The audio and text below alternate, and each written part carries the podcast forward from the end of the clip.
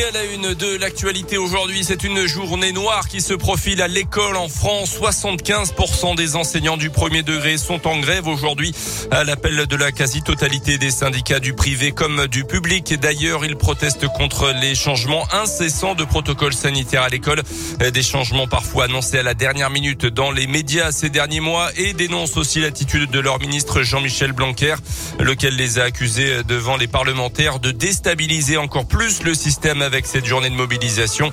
D'après les syndicats, le mouvement soutenu par les parents d'élèves, les infirmières scolaires et les inspecteurs d'académie s'annonce très suivi avec près de 50% des écoles du pays fermées aujourd'hui. Dans le Puy-de-Dôme, la manifestation euh, se tiendra place de Lille à 10h à Clermont. Un mari violent devant la justice cette semaine à Clermont-Ferrand. La victime avait pu déposer plainte au début du mois de décembre pour des coups portés par son compagnon depuis des mois.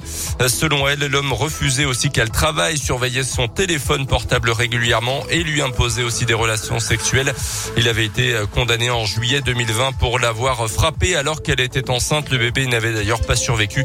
À la barre, le prévenu a nié les faits mais a été condamné à un an de prison ferme et six mois avec sursis avec maintien en détention.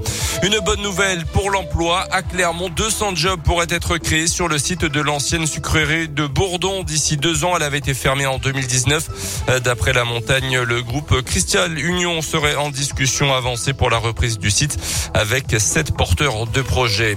Une plainte du parquet de Grenoble contre la chaîne de télé TF1 pour violation du secret professionnel dans l'affaire du meurtre de la petite Maïlis. Dans un reportage, la chaîne avait diffusé des photos potentiellement issues de l'instruction dans cette affaire. Euh, pour euh, rappel, Nordal Lelandais doit comparaître devant les assises de l'Isère à partir de la fin du mois pour le meurtre de la fillette à l'été 2017 dans le Nord-Isère s'offrir un petit peu de culture dès 15 ans, une place de cinéma, des livres ou bien de la musique. Depuis le printemps dernier, le Pass Culture permet aux jeunes de 18 ans euh, de dépenser un crédit de 300 euros dans différentes structures culturelles. Euh, désormais, c'est la nouveauté, les jeunes de 15, 16 et 17 ans peuvent également recevoir un crédit, une part individuelle entre 20 et 30 euros, une partie collective aussi qui pourra être utilisée dans le cadre scolaire.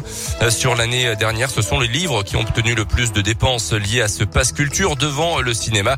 Mais il y a d'autres domaines concernés. Explication de Sébastien Cavalier, son président. Aujourd'hui, on a 11 000 acteurs culturels qui proposent des offres sur l'application Passe Culture. On a euh, énormément de festivals, notamment des festivals de musique. Parmi les choses qui fonctionnent extrêmement bien, il y a notamment tout ce qui relève de l'achat d'instruments de musique. Il y a également énormément de jeunes qui ont loué des studios d'enregistrement. Le théâtre, ça rentre là-dedans, de même que l'achat de matériel de dessin ou de choses comme ça. Donc il n'y a pas de jugement de valeur de notre part de dire euh, faut absolument que vous alliez euh, une fois à l'opéra, une fois voir un spectacle, une fois visiter un musée, une fois lire un livre etc., etc. On est dans quelque chose de beaucoup plus euh, ouvert. Le pass culture s'obtient sur inscription dès 15 ans. Plus d'infos sur radioscoop.com et l'application Radioscoop. Les sports, une rencontre reportée en Liga de volet. Plusieurs cas de Covid détectés au sein de l'équipe féminine de Chamalières. Conséquence, la réception de Vendœuvre Nancy est reportée samedi prochain match pour les Auvergnates. Ça sera le samedi suivant à Saint-Cloud, Paris. Et puis un mot du hand masculin avec le début ah de l'Euro. Aujourd'hui, la France, championne olympique en titre, il faut le rappeler quand même, affronte ce soir la Croatie. Ce sera à partir de 20h30.